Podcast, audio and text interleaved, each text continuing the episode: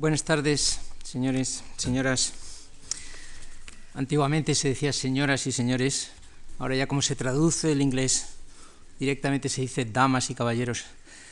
Eh, en todo caso, vamos a comenzar con el tema de hoy, que como ustedes recordarán y está en los programas, se relaciona con el reformismo borbónico y la guerra de la independencia. Es decir, es el siglo XVIII y el comienzo del siglo XIX. Vamos a seguir cubriendo un periodo eh, amplio, pero no tan amplio como el que hemos cubierto en las, en las conferencias anteriores.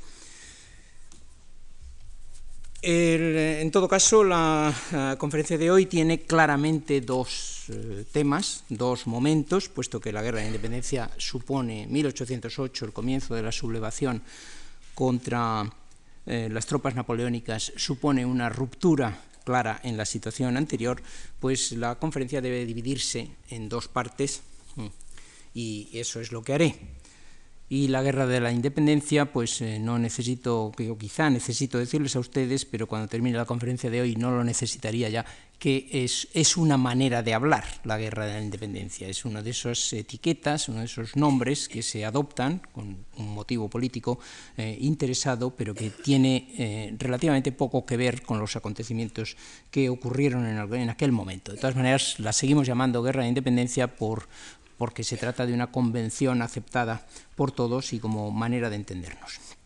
El siglo XVIII se inicia, como todos ustedes saben, con la sustitución de la monarquía de los Augsburgo, de la dinastía de los Augsburgo, que habían eh, regido el país durante casi, casi exactamente eh, 200 años. Eh, desde el primer Felipe, desde Felipe el Hermoso, que fue un reinado muy breve, pero a continuación desde su hijo Carlos V, a comienzos del siglo XVI, hasta el último año del siglo XVII, el año 1700, en que el, último monarca de los Augsburgo, el, el, el infeliz eh, eh, Carlos II, eh, un, hombre con, con, serias debilidades, tanto, tanto físicas, apenas se podía sostener en pie, como mentales, y, y, que murió sin haber cumplido los 40 años, como era de esperar en un personaje tan enfermizo como él, pues deja el trono, y además sin herencia, pues deja el trono mmm, vacante y, y con problemas de sucesión. Después de una guerra, como todos sabemos, se acaba imponiendo el candidato francés, el nieto de Luis XIV, el monarca más poderoso de la Europa del momento, y se instaura en España la dinastía de los Borbones, en la persona de Felipe V. Con los Borbones llega claramente un intento, un cambio político, un intento de enderezar el curso decadente de la monarquía, eh, eh, de lo que se llamaba monarquía hispánica o monarquía católica, según el título que había recibido desde tiempos de los reyes católicos, y la manera de enderezar el curso decadente de la monarquía hispánica es, obviamente, imitar el modelo de más éxito que existe en la Europa de ese momento, que es además el modelo francés, es el modelo del abuelo del rey que se instala en España, un Luis XIV que todavía reina en Francia y que todavía reinará en Francia durante unos cuantos años y que va a ejercer una enorme influencia de manera directa sobre su nieto hasta el punto de que en algunos libros se describen los primeros años de Felipe V como gobernados por la embajada francesa en Madrid. Directamente recibían instrucciones de la embajada francesa, las instrucciones de su, de su abuelo. ¿En qué sentido se orientó esta, esta influencia francesa? Bueno, pues eh, todos sabemos que mm, una de las cosas que se hacen es intentar centralizar el Estado y la administración, es decir, se intenta eh, eliminar aquella diversidad que había sido una de las debilidades o que se creía que había sido una de las debilidades de la monarquía de los Habsburgo en el siglo anterior. Se intentan eliminar aquellos privilegios que tenían los reinos periféricos y que les eximían o ponían serios límites a, a, a los recursos con los que tenían que contribuir tanto en dinero como en hombres para el Estado central cuando se emprendía, por ejemplo, una guerra o cualquier otra actividad que necesitara ese tipo de recursos.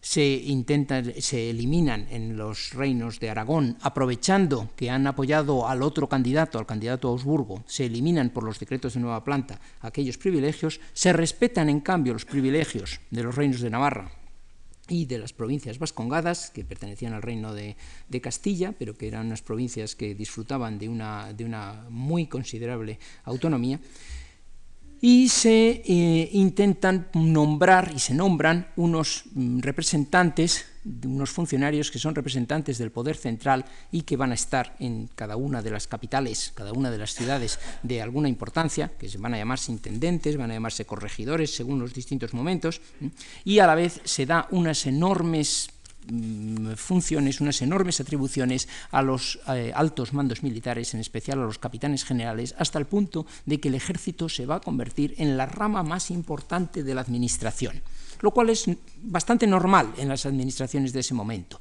Pero no hay que olvidar que desde ese momento y hasta muy tarde, hasta muy avanzado el siglo XIX, muy avanzado el siglo XIX, los gastos militares van a ser los más importantes del Estado, hasta el punto de que podemos hablar de un Estado militarizado o podemos hablar de un Estado en el que los funcionarios más importantes son, desde luego, los militares. Y la función más importante que cumple el Estado es, por un lado, la defensa exterior, la eh, intervención en guerras, y por otro lado, el mantenimiento del orden interior, que también se hace partir del ejército, por medio del ejército. No olviden ustedes que estamos en una época en la que todavía no hay policía.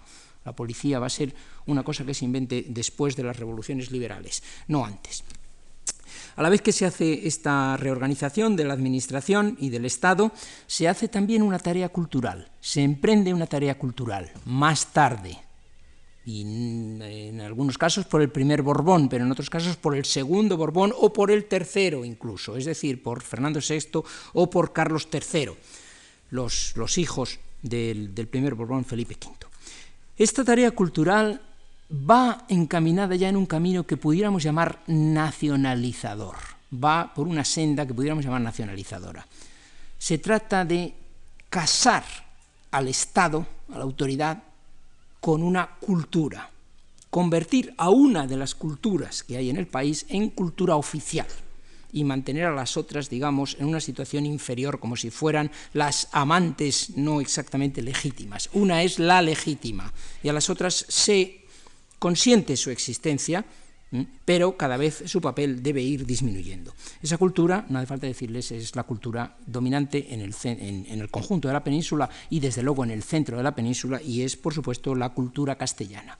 Es decir, se empiezan a tomar medidas no solo para eliminar los fueros, sino también para reducir y para incluso prohibir y acabar extinguiendo, la intención es clara, las lenguas que no son la lengua castellana en... Eh, en la península o en la parte de la península que controla la monarquía española.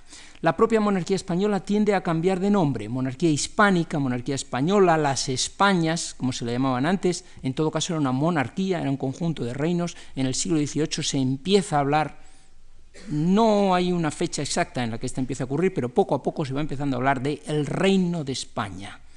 Ya no son varios reinos, ya se tiende a la idea de que es un solo reino. Es decir, va ganando espacio una homogeneización política y jurídica y a la vez va ganando espacio una idea nacional, la idea de que ese Estado representa a una cultura, que es exactamente lo que los nacionalismos pretenden. Eso no quiere decir que quede completamente de lado el problema que yo les planteaba el otro día de si es el rey el glorificado o es la nación. No, no queda completamente de lado. Las glorias dinásticas siguen estando ahí. Los monumentos que se hacen en el siglo XVIII siguen siendo monumentos en honor del rey.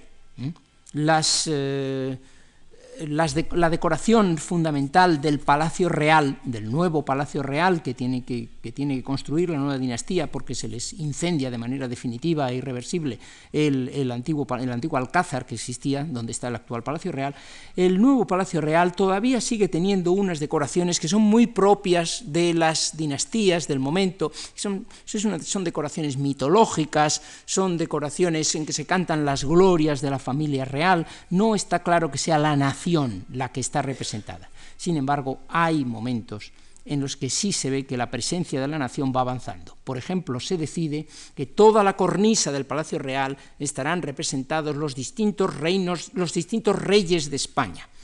Y entonces cuando se le pregunta a la Real Academia de la Historia quiénes han sido los reyes de España, porque no es tan fácil decidir quiénes son los reyes de España, por ejemplo, los emperadores romanos llamados españoles habían sido reyes de España, pues se decide que no. Eh, se decide, por supuesto, los reyes musulmanes, como decíamos el otro día, pues de ninguna manera no han sido reyes de España. En cambio, se decide que Ataulfo sea el primero de los reyes, es decir, los reyes godos han sido los primeros reyes de España. Dentro de los monarcas medievales, también los reyes de España claramente son los reyes de Castilla. Es una deformación del pasado, no sé por qué te van a ser los reyes de España, los de Castilla, los de la línea Astur, galaico, leonesa, castellana. ¿Por qué? Y no los de Navarra o los de eh, Cataluña, eh, los, condes de, los condes de Barcelona, o los de Valencia, o Baleares. Mm, se decide naturalmente que son, que son los de Castilla en ese momento. Y he mencionado la Real Academia de la Historia. Bueno, esos, esos reyes, como ustedes saben, al final no se colocaron en la cornisa del palacio por razones de, de, peso, por razones arquitectónicas, pero sí se acabaron colocando, muchos de ellos al menos, en la plaza que está enfrente del palacio donde todavía, donde todavía están hoy. He mencionado la Real Academia de la Historia, y es que en esta tarea de nacionalización de la cultura o de aceptación de una cultura por parte del Estado como la cultura oficial, en esta tarea desempeñan un papel importantísimo unas instituciones, en principio privadas, pero protegidas por la Casa Real, que son las Reales Academias. Dense cuenta ustedes cómo el proceso nacionalizador es ambiguo. En el nombre mismo, la primera academia que se funda, que es la Real Academia de la Lengua, el nombre oficial de esa institución, todavía hoy, es Real Academia Española. Dense ustedes cuenta cómo es ambiguo el proceso en el nombre mismo de la institución. Es real, no es nacional. Es una academia patrocinada por el rey y, en principio, del rey. Aquí no estamos en, un, en, el mundo de lo nacional, estamos en el mundo de las glorias dinásticas todavía. Pero el otro adjetivo es, sí que es nacional, española. ¿eh? Es la Real Academia Española. Tienen ustedes las dos cosas en el nombre, el, lo antiguo y lo nuevo. Si hubiera sido el siglo XIX, seguramente la Academia se hubiera llamado la Academia Nacional. ¿eh? E incluso es posible que hubiera sido redundante y la Academia Nacional Española. ¿eh? Es posible. ¿Eh? Cuando en el siglo XIX se funda la biblioteca, pues es la Biblioteca Nacional, ya no es la Real Biblioteca. Y los museos van a ser el Museo Nacional de esto, el Museo Nacional de aquello. Pero las academias son todavía reales academias. El caso es que tanto la de la lengua como la Academia de la Historia, como la Academia de Bellas Artes, las reales academias, tienen como misión eh, fomentar una cultura que claramente es nacional. La Academia de la Lengua se tra trata de fijar, limpiar y dar esplendor a una lengua que es la castellana o española y que es la lengua, en principio, eh, claramente nacional, la lengua con la que el Estado se siente a gusto y está decidido a manejarse con exclusión de cualquier otra lengua. Eh, la Academia de la Historia decide que su principal misión es establecer un diccionario histórico de los grandes héroes nacionales y grandes personajes de la historia nacional, Claramente la Academia de la Historia no va a financiar eh, una expedición arqueológica a Egipto, porque no es la historia de Egipto la que le interesa a la Academia, le interesa la historia de España y desde luego se dedica todo el siglo XVIII, mm, lo que va a trabajar fundamentalmente la Academia de Historia son cosas sobre la Edad Media y sobre los visigodos, muchísimos trabajos sobre los visigodos, los visigodos siguen siendo una parte central del mito nacional eh, y, y tantas otras cosas que van todas ellas en el mismo sentido. La Academia de Bellas Artes empezará a potenciar ya los cuadros de historia nacional, muy poco todavía en el siglo XVIII, pero se van potenciando, frente a la vieja pintura, que era la pintura religiosa, o era la pintura mitológica, y cuando se trataba de historia era de historia griega y romana. Ahora resulta que son cuadros de historia tomados de episodios de la historia del Padre Mariana. Eso es lo que se hace en los concursos que convoca la Real Academia de Bellas Artes. Es decir, la nación va ganando espacio, pero todavía se mantiene la confusión. Cuando el gran rey Carlos III decide embellecer la ciudad de Madrid, y decide civilizar la ciudad de Madrid y acostumbrar a los madrileños a pasear por un parque público y a hacer una vida social como la que se hace en las zonas más avanzadas de Europa y crea el Paseo del Prado, lo cierra con dos estatuas al comienzo y al final, y esas dos estatuas no son precisamente Viriato, ni Numancia, ni las glorias de Lepanto, sino que son, como ustedes saben, pues la Cibeles y Neptuno. Y las Cibeles y Neptuno, ¿qué tienen que ver con la historia nacional? podrían haber estado en cualquier otro sitio aunque al final se hayan convertido en un símbolo de Madrid de alguna manera, pero podrían haber estado en cualquier otro sitio de cualquier otra ciudad del mundo. No hay un contenido nacional en ese tipo de símbolos para nada. Es decir, el siglo XVIII es un siglo de transición. Se observa tarea nacionalizadora, se observa tarea nacionalizadora en la literatura, hay reedición o edición de clásicos, en muchos casos no habían sido publicados nunca, no habían sido impresos nunca, los clásicos de la literatura española, poemas o, narraciones, incluso piezas de teatro procedentes de finales de la Edad Moderna o de comienzos de la Edad de finales de la Edad Media o comienzos de la Edad Moderna, se empiezan a hacer historias de la literatura que empiezan a llamarse ya españolas, se empiezan a hacer elogios de la lengua española y reivindicaciones de la grandiosidad de la lengua española y de la literatura española, es decir, se va creando el concepto de literatura española, que es bastante importante. En historia hay un enorme interés por la historia. No se llega, sin embargo, a hacer una historia de España que pueda sustituir a la del padre Mariana. Todavía los niños del siglo XVIII siguen aprendiendo la historia de España con una historia escrita a finales del siglo XVI por el padre Mariana. Nadie ha sido capaz de superar la tarea de aquel jesuita y se sigue enseñando esa historia con múltiples apéndices y añadidos para cubrir el tiempo que ha pasado desde que se publicó aquella historia. Eh, por otra parte, es el, nuevo tipo de historia es una historia bastante más científica, hay bastante interés por la historia, pero se pretende que no haya fábulas mitológicas, se pretende no hablar de Hércules como rey de España, eh, incluso algunos intentan eliminar a Túbal, hay algún historiador tan duro y tan, tan rígido con los documentos como Masdeu que pone en cuestión la figura del Cid, la existencia de la figura del Cid, que alguna vez haya sido un personaje real, cosa sobre la que todavía hoy no hay completa seguridad, que no sea un personaje eh, de leyenda, porque todo lo que llega del Cid son, documentos bastante posteriores a él, según, según lo entiendo yo. ¿eh? Pero es curioso que en esta historia que ahora se llama científica hay algo que nadie cuestiona. Los documentos tienen que ser documentos y no, no se puede caer en leyendas, etc. Pero hay algo que nadie cuestiona, que el sujeto de la historia es la nación que lo que hay que hacer es historia de España.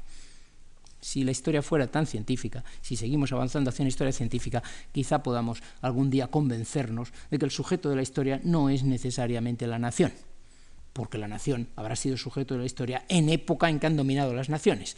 Pero en la Edad Media, por ejemplo, hacer historia nacional pues es absurdo, porque los sujetos de la historia pues eran más bien los estamentos, los nobles, guerreros aislados, los imperios, las religiones, Algún día habrá que hagamos eh, mucha más historia de género que historia de naciones. En fin, hay otros muchos sujetos en la historia que no son necesariamente la nación, pero el nacionalismo que iba a alcanzar su culminación en el siglo XIX era ya tan fuerte en el XVIII que a nadie le cabe duda que el sujeto de la historia es España.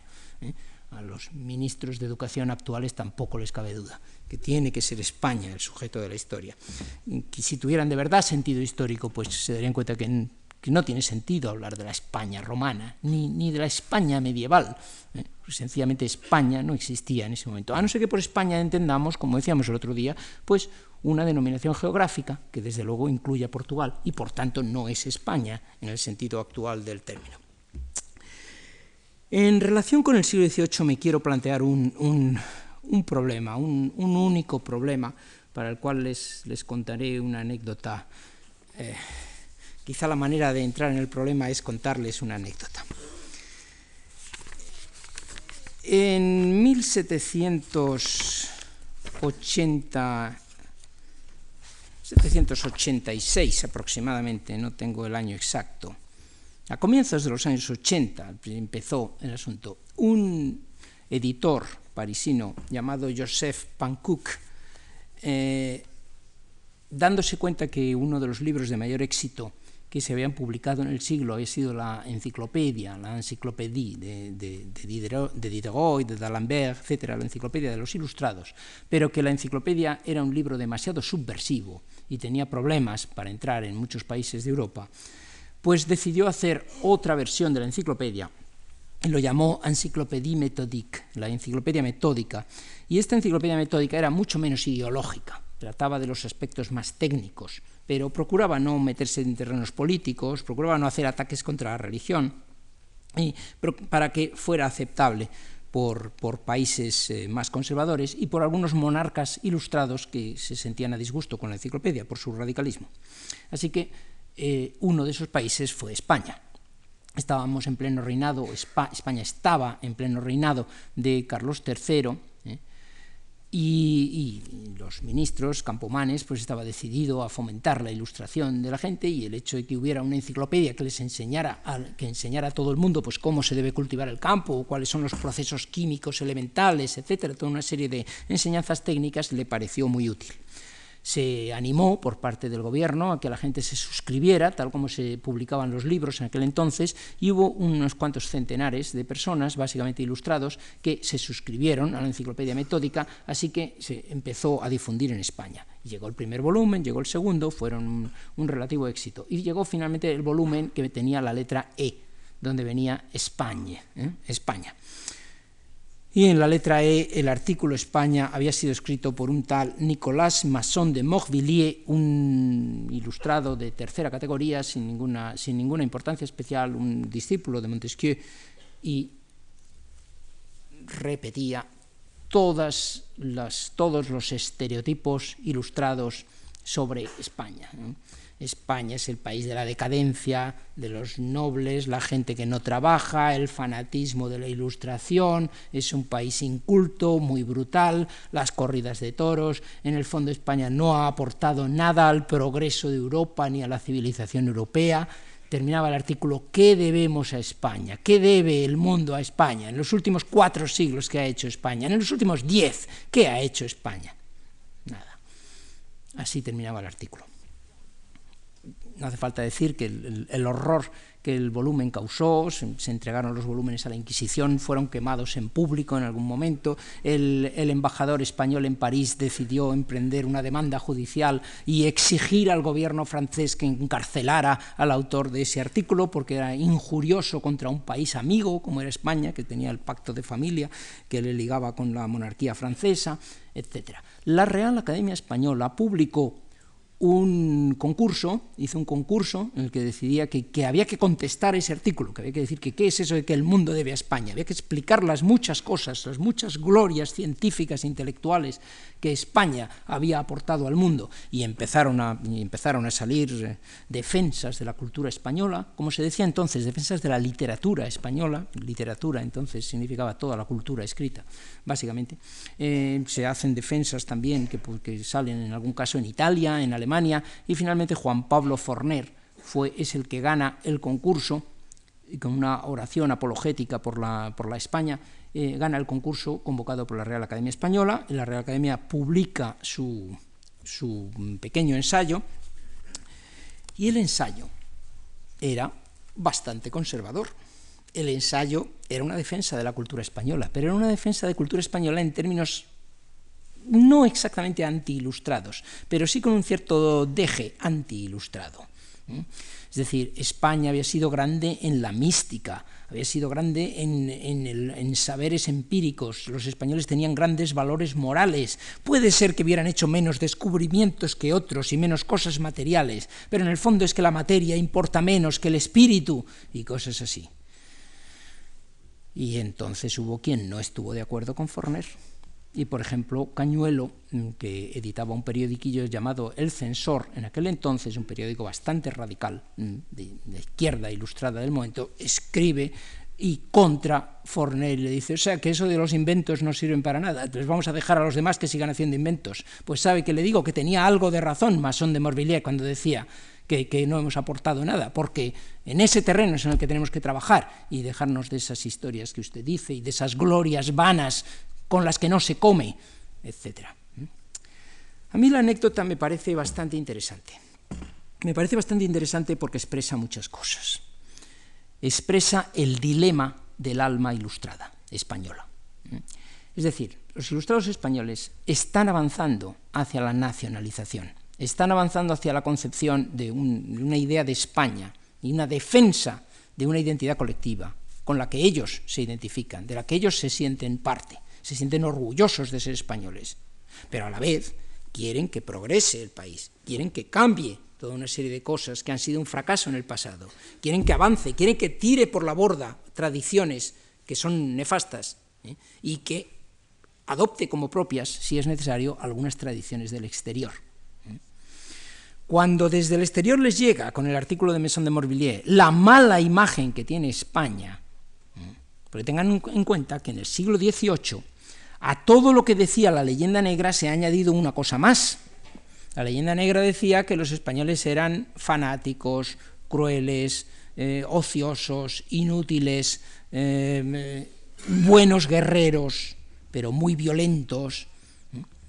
En el siglo XVIII se añade otra cosa, los españoles son unos fracasados, encima son unos decadentes, han dejado de ser primera potencia de Europa, han perdido bastantes guerras, ya ni siquiera son unos grandes guerreros que nos dominan a todos, pero nos dominan a todos porque son muy brutos, no, son el hazmerreír de Europa. Siguen yendo por ahí dándose ínfulas como condes que tienen 28 apellidos y una sangre limpísima y nobilísima y son completamente inútiles para todo. Y aparecen personajes españoles, pues en la comedia del arte italiana, ¿eh? el español es el típico conde muy mayor, casado con una señora muy guapa y muy joven, y, que va, andando muy solemne y recitando sus 48 apellidos, mientras la señora muy guapa se la está pegando con el... Eh, con el camarero. ¿no? Es decir, es, el español es el noble risible, o el español es el capitán espavento, el capitán que aparece por ahí contando la vieja figura del Miles Gloriosus, que venía de la, de la comedia, de la Roma clásica, ¿no? el capitán que viene contando sus fantásticas hazañas y a cuántos ha matado y a cuántas hazañas ha hecho en tantos lugares del mundo, y todo el mundo sabe que es mentira y que lo que hace es hablar y hablar, y todos se ríen de él haciéndole que cuente hazañas que todos saben que es mentira. El español va pasando a ser un tipo risible, lo vemos en, la ópera, en, óperas de Mozart, el Barbero de Sevilla, cosas así, aunque también hay un personaje que es el, propio Barbero, que también es español y que es un pícaro, ¿no? pero hay el, noble famoso. Eh, está pasando a ser un tipo ridículo. Los ilustrados españoles están de acuerdo con esa concepción del mundo. Están de acuerdo con que los nobles ociosos que solo recitan sus apellidos son unos inútiles y hay que eliminarlos pero a la vez no pueden soportar que ese objeto de burla se llame España, porque ellos se identifican con esa España. De ahí que llegue un artículo como el de Masson de Morvilliers y la gente reaccione diciendo yo esto no lo puedo soportar, hay que contestarle, hay que recitar las glorias de España, pero cuando el que contesta resulta que es antiilustrado dicen, ah, no, por ahí no, cuidado, porque es que en ese caso estamos de acuerdo con los extranjeros.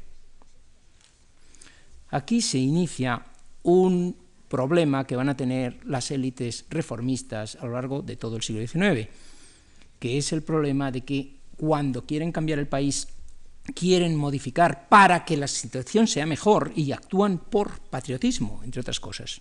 Patriotismo, un nuevo término que surge en el siglo XVIII y que surge entre los círculos ilustrados. El amor a la patria ahora pasa a llamarse ya patriotismo, es una virtud que inflama el corazón y que hace que uno trabaje por la comunidad en la que vive y que esté dispuesto a sacrificar el interés individual por el colectivo y demás, bueno, pues esta gente que son verdaderamente patriotas están, sin embargo, dispuestos a cambiar una serie de tradiciones culturales que vienen del pasado y entonces son acusados de antipatriotas, de antiespañoles. Vosotros lo que queréis es que dejemos de ser españoles, es lo que le van a decir los núcleos conservadores. Y ese es el, contrapié en el que van a ser pillados esas élites reformadoras, no solo en el siglo XVIII, sino incluso en, otras épocas eh, posteriores, como el siglo XIX, según veremos. Al principio, en el siglo XVIII, parece que esa situación no crea problemas, esa situación de los reformistas ilustrados no crea problemas, por una cosa muy sencilla, y es que los intelectuales reformistas ilustrados están aliados con el gobierno. Es decir, que el monarca, sobre todo el gran monarca ilustrado Carlos III, está en favor de las reformas y como se vive bajo una monarquía absoluta, nadie se puede oponer a lo que dice el monarca, pues los ilustrados campan por sus respetos y pueden ir dando lecciones de patriotismo e imponiendo reformas. Quienes son enemigos de las reformas hay que suponer que hablaban por lo bajo y que bajo cuerda les decían, por ejemplo, el, el clero rural eh, o los nobles, la pequeña nobleza rural que se oponía a esas reformas, o las corporaciones privilegiadas como la Mesta, que claramente se veían eh, perjudicadas por esas reformas, hay que suponer que bajo cuerda estaban enfrentándose con las reformas ilustradas, pero no podían hacerlo abiertamente, pues se vivía una situación de monarquía absoluta y el rey apoyaba las reformas. Pero cuando llega el momento como veremos en el siglo XIX, en que el rey deja de apoyar las reformas, un rey como Fernando VII, pues los ilustrados y reformistas, los sucesores de los ilustrados, los liberales, se van a encontrar sin apoyo social y se van a encontrar con un problema. Mejor dicho, en el siglo XIX se van a encontrar con un apoyo social inesperado, que son los militares. No por casualidad, porque antes he dicho que los militares eran la columna vertebral del, del Estado del siglo XVIII, del Estado reformista del siglo XVIII. Y hay mucho militar ilustrado en el siglo XVIII. Con lo cual, quiere decir que los liberales se van a aliar con los militares y de ahí el militarismo progresista de toda la primera mitad del siglo XVIII, porque es prácticamente la única base social de apoyo con que los liberales se van a encontrar. Pero no, no adelantemos acontecimientos. Esto es básicamente lo que quería decir en relación con el siglo XVIII. Siglo XVIII se corta, se, termina, se interrumpe de una manera abrupta, clarísimamente, en 1808. 1808, ya no, eh, no bajo Carlos III, sino bajo Carlos IV, su hijo,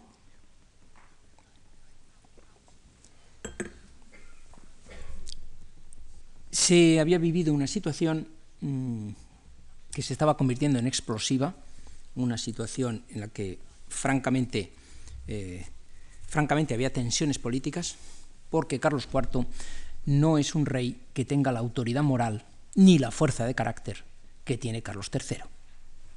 Carlos IV mm, está casado con María Luisa de Saboya, como ustedes saben, una, reina mm, eh, eh, más bien impopular en ese momento, y tienen como valido, han instaurado, han instalado en el poder, en las máximas jerarquías del poder, principio le empiezan, a, le empiezan a, dar grados militares, luego lo convierten en capitán general del ejército, finalmente lo acaban convirtiendo en primer ministro, a un jovencito mm, extremeño llamado Manuel Godoy, un hombre que llega al máximo poder a los 25 años de edad y que es un hombre mm, muy guapo, entre otras cosas, muy mujeriego y que se dice que es amante de la reina. Se, extiende eh, el rumor de que es amante de la reina. La verdad es que no vamos a entrar en estos terrenos escabrosos, no estamos aquí en, no estamos aquí en, crónicas marcianas, pero eh, se conservan unas 800 cartas entre la pareja real, sobre todo María Luisa, y Godoy, y no hay manera de deducir de las cartas qué es lo que había entre ellos. Constantemente unas expresiones de afecto verdaderamente desmesuradas, pero la reina siempre incluye al rey. ¿Mm? Querido Manuel, hace 24 horas que no te vemos y ni, el rey ni yo podemos vivir ni respirar. Queremos reunirnos contigo y tal. Lo cual da a entender que el asunto podía ser más complicado que amante de la reina. No, Ciertamente, en la España tan conservadora del momento, esto debilitaba a la pareja real y debilitaba al primer ministro. Godoy es un hombre, por otra, Godoy es un hombre, por otra parte, mm, no excesivamente corrupto para lo que son los eh, para lo que son los gobernantes de la época, es corrupto, pero la corrupción se mide si se mide con criterios actuales, pero si se mide con los criterios de la época, un primer ministro se enriquecía, ya se sabe que se enriquecía, eh, eh, automáticamente, no es un gobernante al que podamos llamar anti-ilustrado, Godoy sigue con las medidas ilustradas y una de las medidas ilustradas de reforma fuerte que sigue Godoy es una primera desamortización de los bienes de la Iglesia. Godoy ordena desamortizar una serie de bienes marginales de los que posee la Iglesia. Hay que tener en cuenta que la Iglesia es la mayor propietaria del país, con gran diferencia, y Godoy desamortiza aproximadamente una séptima parte de los bienes de la Iglesia. No sería casual, no sería raro que la propia Iglesia eh, hubiera empezado a lanzar eh, la campaña de desprestigio contra Godoy porque precisamente estaba tomando ese tipo de medidas y que se afianzaran mucho en el hecho de que se decía que era amante de la reina, etcétera, eh, y, que, la mala imagen que hemos recibido todos de Godoy venga precisamente porque seguía tomando eh, políticas, eh, medidas políticas claramente ilustradas. El hecho es que Godoy mm, se encuentra un, poco en la cuerda floja, tiene el apoyo absoluto del rey y de la reina, pero no tiene el apoyo del príncipe de Asturias, Fernando, que rivaliza con Godoy y que empieza a formarse un partido antigodoísta que se eh, gira en torno al príncipe de Asturias, a Fernando, que es una figura, pues naturalmente intocable dentro de una monarquía absoluta, y Fernando empieza a entrar en conspiraciones, se deja llevar por sus consejeros a conspiraciones contra Godoy. Una de ellas es descubierta a finales de 1807 y el, rey llama a su hijo eh, al orden y le hace que se y le hace que se retracte, le dice te he descubierto, sé que estás en una conspiración contra mi primer ministro. Fernando, que no es una persona por la que yo y otros millones de personas que han oído hablar de él sintamos mucho afecto, Fernando era eh, en fin, no tenía una gran categoría moral ni, psicológica, se, echa, se pone a llorar, se implora a su padre, a los pies de su padre que le perdone, le ofrece los nombres de todos los que estaban en la conspiración contra Godoy, que son los que pagan el pato, naturalmente, el padre entonces le perdona y parece que no ha pasado nada. Pero unos meses más tarde, el 19 de marzo, día de San José, de 1808, cuando la familia real estaba en Aranjuez, hay una nueva conspiración contra Godoy alrededor de Fernando otra vez, y esta nueva conspiración sí que triunfa. Se organiza un motín, unos centenares de personas pagadas, eh, eh, seguramente, vamos, sin duda alguna, pagadas que empiezan a gritar en frente de Palacio, están de acuerdo con algunos de los guardias de Palacio, consiguen entrar en Palacio, empiezan a buscar al, al valido, eh, Godoy salva su vida porque se esconde en una, alfombra enrollada en la que se pasa 36 horas sin comer ni beber ni hacer ninguna otra cosa y consigue salvar su vida en esas 36 horas eh, que, pasa ya, durante las cuales el rey, absolutamente aterrorizado por lo que le haya podido pasar al, pobre Godoy, eh, abdica en su hijo Fernando, con la condición, pone condición explícita de que se respete la vida de Manuel Godoy y que sea sometido a un juicio justo, etcétera. Fernando es declarado rey bajo el nombre de Fernando VII y entra en Madrid muy pocos días después con un acontecimiento de, un festivo como no había habido nada parecido en siglos, cómo salieron las muchedumbres a la calle y cómo fue recibido Fernando en Madrid. Eh, después de haber sido declarado rey, demostraba un, cariño por él eh, absolutamente desmesurado. La verdad es que de Fernando no se sabía nada, no había ningún dato sobre él, y que, todo el, y que todos los sentimientos de cariño y de adhesión que suscitaba era el odio que se tenía a Godoy, naturalmente, porque simplemente era la contrafigura de Godoy.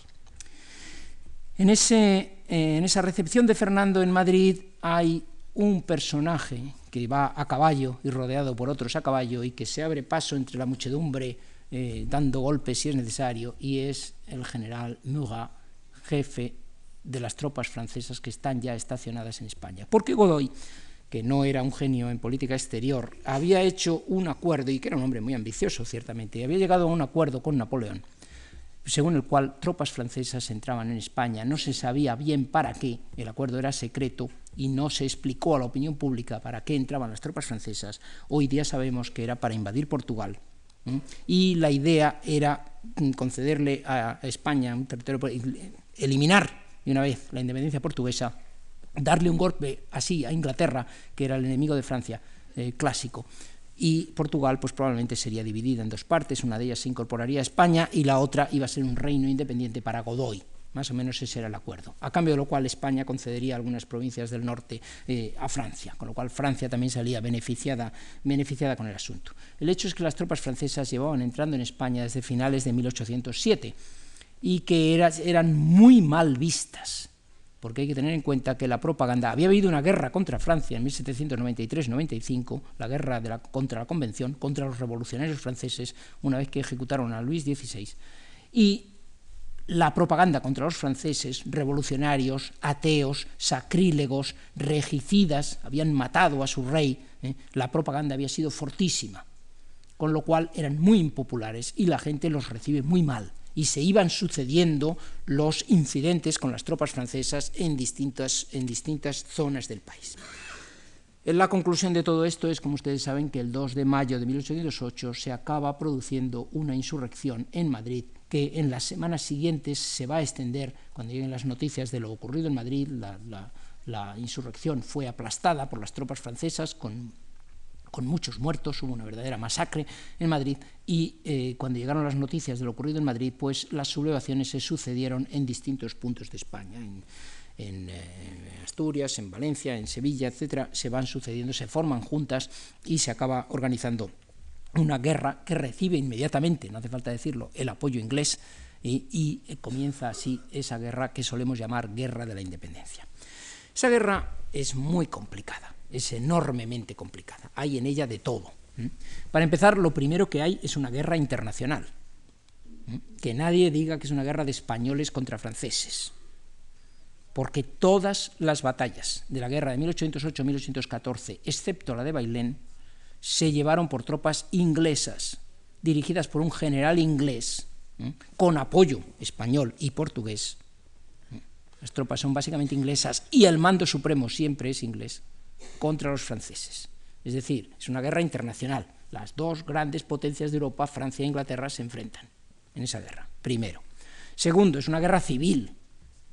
Hay españoles en los dos lados, sobre todo entre las élites españolas. Las élites cultas apoyan a José Bonaparte. Bueno, se me había olvidado decir, pero supongo que todo el mundo sabe que eh, Carlos IV y Fernando VII, ninguno de los dos se distinguían por enorme inteligencia política, Carlos IV y Fernando VII eh, envían a Napoleón la notificación, mejor dicho, Fernando VII envía la notificación a Napoleón de que yo soy el nuevo rey de España, después del 19 de marzo. Y Napoleón, por medio de su lugarteniente Murat, le hace saber que, bueno, eso no está tan claro, que eso de rebelarse contra el padre no es una cosa que esté bien vista y que, bueno, que por qué no se reúnen y se ven y que él le dará su sanción, etc. Y Fernando está deseando que Napoleón le acepte, Napoleón es el, el hombre más fuerte de Europa en ese momento, y decide ir hacia Burgos a reunirse con Napoleón. Entre tanto, Carlos IV y María Luisa están escribiendo a Napoleón diciéndole que la barbaridad que ha hecho su hijo y al pobre Godoy que lo tienen prisionero y que lo van a matar en cualquier momento y, Fernando les dice que por qué no suben a Burgos a reunirse con él. Así que en coches separados toda la familia real se marcha hacia Burgos, no para encontrarse con Napoleón, sino con una nota de Napoleón que les dice que no ha podido ir a Burgos y que les espera en Vitoria. Marchan a Vitoria y hay otra nota de Napoleón que les dice que por qué no se van hasta la frontera, que un poco más allá de San Sebastián los va. Siguen marchando hasta la frontera y finalmente pasan la frontera, momento en el cual naturalmente son hechos prisioneros por Napoleón. Y Napoleón entonces les recibe en palacio, trata a Carlos IV como rey, que era el más débil, claro, y a Fernando le, lo maltrata, le humilla, le dice cómo ha podido hacer eso, rebelarse contra su padre. Hay una escena desagradabilísima entre toda la familia real delante de Napoleón y el resultado de todo ello es que acaban abdicando todos. Es decir, Fernando devuelve la corona a su padre en medio de lágrimas y el padre previamente le ha hecho un documento de cesión a Napoleón y Napoleón entonces nombra a su hermano José, como es sabido. Bien, pues hay Napoleón Bonaparte es en ese momento un hombre de inmenso prestigio no solo es un fantástico general, sí que ha ganado batallas en, todas, en, casi toda Europa ya, sino que, y, en, África, como en Egipto, sino que es el hombre que ha conseguido imponer un cierto orden en la situación caótica de la Revolución Francesa. Entonces, el hecho de que Napoleón nos prestara a un hermano suyo, que había que suponer que tendría algunas de sus cualidades, para, para inaugurar una nueva etapa en, eh, en la historia de España con una nueva dinastía, les pareció muy bien a algunas élites ilustradas, después de la experiencia tan mala que se había seguido con la familia real de los Borbones en, en los últimos años. En definitiva, solo 100 años antes había cambiado la dinastía de los Augsburgo por los Borbones y había dado un resultado bastante bueno. O sea que un cambio de dinastía puede ser que fuera, un, fuera una buena idea. Así que hay muchos, especialmente intelectuales, pero también militares. Los capitanes generales están todos en contra de la sublevación, cuando el ejército hace suyo las glorias de la sublevación antifrancesa, olvida que la sublevación antifrancesa estuvo apoyada por dos capitanes y un teniente, todo el resto de los oficiales del ejército español estuvo con los franceses, ¿eh? están apoyados por los obispos y arzobispos, todos ellos van a Bayona a participar en la nueva constitución que José Bonaparte eh, advierte que va a, otorgar para el país y que es una constitución, por cierto, bastante progresista. Y José Bonaparte se llama en esa constitución por primera vez rey de España y de las Indias. Nadie se había llamado hasta entonces rey de España. Hablando de lo que estamos hablando aquí, la constitución de la identidad española, Carlos III, Carlos IV eran reyes de Castilla, Aragón, Granada, Jaén, etcétera, etcétera. El primero que se llama rey de España para dolor de los nacionalistas, fue un señor llamado José Bonaparte. Bien, mm, hay por tanto un aspecto de guerra civil, élites que están con los franceses, élites que se que deciden estar en contra de los franceses, Jovellanos y Cabarrús, por poner dos personas parecidísimas, o, o, de Valdés, pues Cabarrús y Melén de Valdés están con los franceses, y Jovellanos se lo piensa mucho porque José Bonaparte le ofrece un ministerio y finalmente decide eh, estar en contra. Es una guerra también antifrancesa en el sentido de antirrevolucionaria, perdón, xenófoba. Los franceses son vistos como los más odiados porque son los que han seguido el modelo político que ha llevado a reformas a lo largo de todo el siglo XVIII y además los que han hecho la revolución, los impíos, ateos que han matado al rey, etc. Es una guerra muy reaccionaria, atizada por el bajo clero contra la revolución, contra los liberales, en fin. En fin, hay muchos aspectos en esta guerra. Es una guerra llena de aspectos personales, de odio a Godoy, de exaltación de Fernando. Hay muchos aspectos en esta, en esta guerra que no permiten plantearla como una guerra nacional. No nos importa tanto eso, describir esa guerra, como describir cómo se heredó la memoria de esa guerra cómo se construyó ya durante la guerra misma el mito de que era una guerra nacional, y eso lo hacen los diputados gaditanos en esa única ciudad que estaba libre y prácticamente una isla, era poco menos que imposible llegar a ella por tierra y los ejércitos franceses no pueden llegar y está aprovisionada por los barcos ingleses desde Gibraltar, y con lo cual Cádiz vive perfectamente durante la guerra y allí en esa ciudad se celebran unas cortes y esas cortes establecen toda la teoría liberal y todos los principios de regeneración del país a partir del principio de la soberanía nacional, de que este país pertenece a los españoles y por tanto no nos importa que la familia real haya cedido o no haya cedido sus derechos a José Bonaparte. Eso es lo de menos. Es que la familia real no tiene derecho a ceder sus derechos porque los derechos sobre España le corresponden a los españoles lo cual es una formulación ya perfectamente nacional del, del planteamiento de la legitimidad del poder político. Eso es lo que se hace durante la guerra. Pero después de la guerra, cuando empiezan a pasar los años, se hace una cosa más hábil todavía, que es cambiarle el nombre a la guerra. La guerra naturalmente no tiene nombre. No sé si alguna vez se les habrá ocurrido a ustedes, pero vamos, a poco que hayan pensado, a las guerras no se les da nombre. Ahora mismo hemos vivido una situación histórica bastante importante hace un par de meses en el mundo con lo que ha ocurrido en Nueva York y, Washington. Y yo mismo, para mencionar solo a ustedes, tengo que decir lo que ha ocurrido en Nueva York y Washington. No hay un nombre todavía. Y han pasado ya dos meses. Es posible que pasen años antes de que tengamos un nombre para eso. Pero desde luego los que van a una guerra no le dicen a su señora, adiós, me voy a la guerra de los 100 años, porque en ese momento no se sabe cuánto va a durar la guerra. Pues bien, la guerra de 1808 al principio se llama los acontecimientos presentes, etc. Y el nombre que más se pone en, eh, en circulación es el de revolución, la revolución de España, naturalmente. Se había hablado de la Revolución Inglesa, se habla de la Revolución Americana, de la Francesa, lo que ocurre en España es la Revolución de España. Tengo docenas y docenas de títulos, colección de documentos para la historia de la Revolución de España, introducción para la historia de la Revolución de España, apuntes sobre los hechos principales de la Revolución de España en 1808, documentos para la historia política de nuestra revolución, etcétera, etcétera. Se sigue llamando así en los años 1820 y cuando en los años 1820 finalmente se independizan las colonias americanas, que también se habla de la Revolución Americana, ellos hablan de la Revolución Americana, pero visto desde España se empieza a hablar de la independencia americana y de las guerras de independencia americana. Y a comienzos de 1830, 20 años después de la guerra, a alguien se le ocurre, quizá para compensar el mal sabor de boca que dejaba la pérdida del imperio, ah, pero nosotros también tuvimos nuestra guerra de independencia y se empieza a llamar, en 1832, si no me equivoco, surge el primer libro que, 1833, surgen dos libros, que, de uno de Cecilio López, que se titula La Guerra de la Independencia, o sea, Triunfos de la Heroica España contra Francia en Cataluña, tiene que decir o sea, porque si no, no se sabría lo que es la Guerra de la Independencia, claro, y otro que se titula, de José Muñoz Maldonado, mucho más importante, que se titula Historia política y militar de la guerra de la independencia de España contra Napoleón Bonaparte de 1808 a 1814. Tiene que explicar todo eso para que sepa lo que la gente es la guerra de la independencia. Pero el título es tan eficaz, es tan agradable para una colectividad decir hemos tenido una guerra de la independencia contra el ejército más poderoso del mundo, contra el general más grande que han visto los tiempos, y le vencimos y le derrotamos.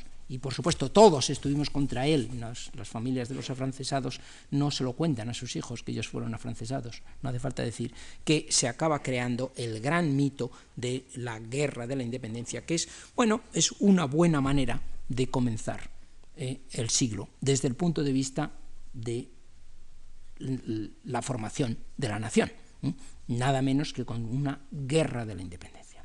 Es, como tantas otras visiones nacionalistas del pasado, una deformación de lo que ocurrió. Lo que ocurrió fue mucho más complicado, pero se ve simplemente como los españoles nos rebelamos contra los franceses. Bueno, aproximadamente esto es lo que yo quería decirles. La guerra de independencia se convierte ya en un, gran eh, mito. Toda la segunda mitad del siglo XIX ya todo el mundo lo llama guerra de independencia. Tiene además la característica de que se dice que ha sido una guerra popular, dirigida por el pueblo, lo cual es ideal para el nacionalismo, ya que el pueblo es el que lleva la esencia nacional contra las élites que a veces están corrompidas y no saben ser fieles a sus verdaderos sentimientos y con arreglo a la visión romántica el pueblo es el que se guía por los sentimientos y no por lo intelectual y por eso los sentimientos le llevaron a rebelarse contra los franceses que es lo que la nación pedía. Espronceda escribe, oh, es el pueblo, es el pueblo cual las olas del hondo mar alborotado brama, las esplendentes glorias españolas, su antigua prez, su independencia aclama. ¿Eh? Y no hará falta que les recuerde a ustedes, porque es posible que muchos lo conozcan, el poema de un poeta jiennense desconocido, por otra parte, que no, no, no tiene ningún otro poema mm, del que se guarde memoria, eh, eh, popular por lo menos, que es Bernardo López García, y el poema se titula Al 2 de mayo. Y naturalmente, yo por lo menos cuando era niño, pues lo sabíamos de memoria, ¿no? Oigo, patria, tu aflicción, y escucho el triste concierto que forman tocando a muerto la campana y el cañón.